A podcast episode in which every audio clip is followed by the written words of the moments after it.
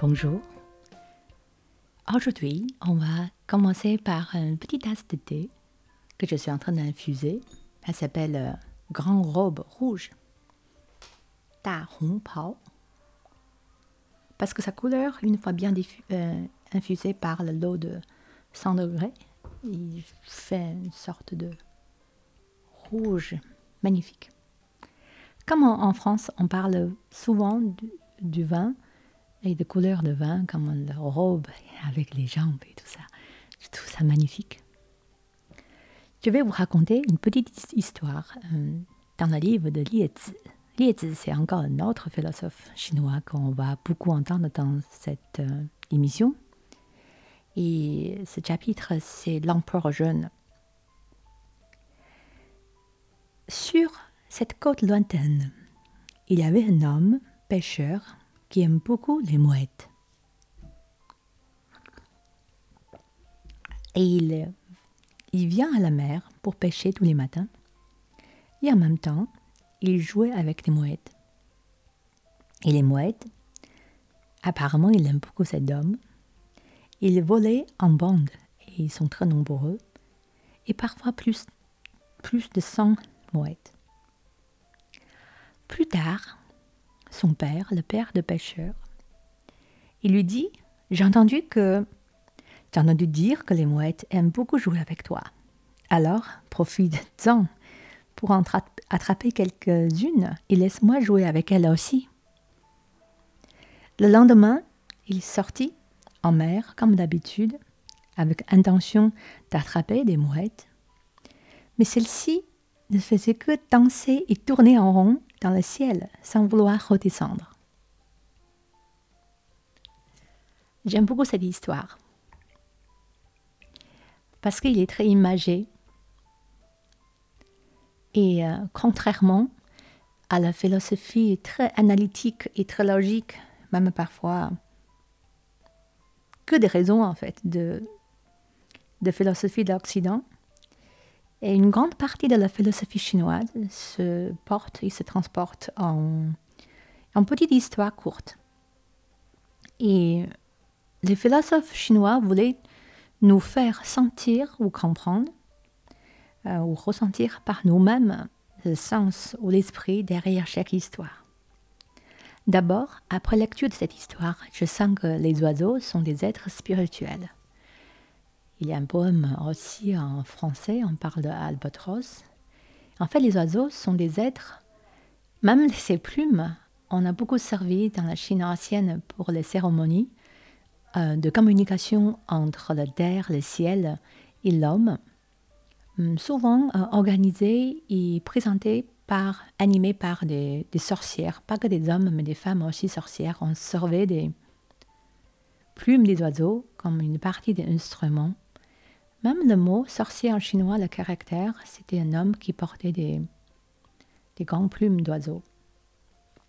Et l'oiseau a la capacité de sentir l'énergie et l'intention de l'autre, des autres êtres vivants devant eux, et pas par leur tête analytique, mais par leur intuition. Et cette intuition, c'est une euh, partie de, de fonction que nous avons tous même comme être humain. Et parfois, on a oublié, on a oublié cette euh, hui en chinois, c'est l'intelligence, pas la sagesse, mais l'intelligence intuitive.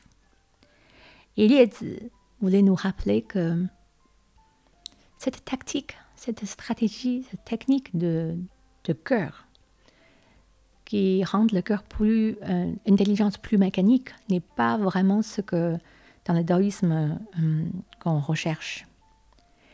Et d'ailleurs, euh, quand on parle de plein de l'école de commerce, mais c'est ça ce qu'on enseigne aux étudiants. On leur apprend à être euh, plus tactique, plus intelligent et plus euh, stratégique pour calculer, pour gagner. Il est incroyable d'imaginer le nombre de personnes et le, le nombre de talentueux qu'on utilise, qu'on sert dans les publicités qu'on voit à la télé, ou aujourd'hui beaucoup plus sur le portable je ne dis pas que c'est quelque chose de mal intentionné, mais même moi, j'ai beaucoup travaillé dans le marketing. Je sais que tactique pour vendre. Et souvent, on parle de comment euh, travailler sur le point faible de l'autre pour mieux vendre. C'est un terme très chinois et très, euh, très utilisé. Et c'est le contraire de ce que on parle dans cette histoire. Et même dans certains poèmes de, Li, de Li Bai, en français, ça se traduit euh, Li Po, Li Bai. Ah, Li Bai allez, enfin, toast. Santé pour Li Bai. En français, ça s'écrit L-I, plus loin, P-O. Il y a des livres déjà existent euh, depuis longtemps. Si vous voulez comprendre un peu mieux ou sentir un peu mieux ce grand poète chinois. Il a une petite phrase dans un de ses poèmes qui me fait penser à cette histoire. C'est Tian jiang yue bai, xin jing hai ou zhi. Tian qing, c'est quand le ciel est clair. On voit que la lune est, super claire et translucide, mais on le voit très très clairement parce que le ciel est translucide. On voit bien la lune et sa blancheur. Et quand notre cœur reflète la translucité, quand c'est pur et quand c'est transparent, même les goélands ou les mouettes le sachent. Et euh,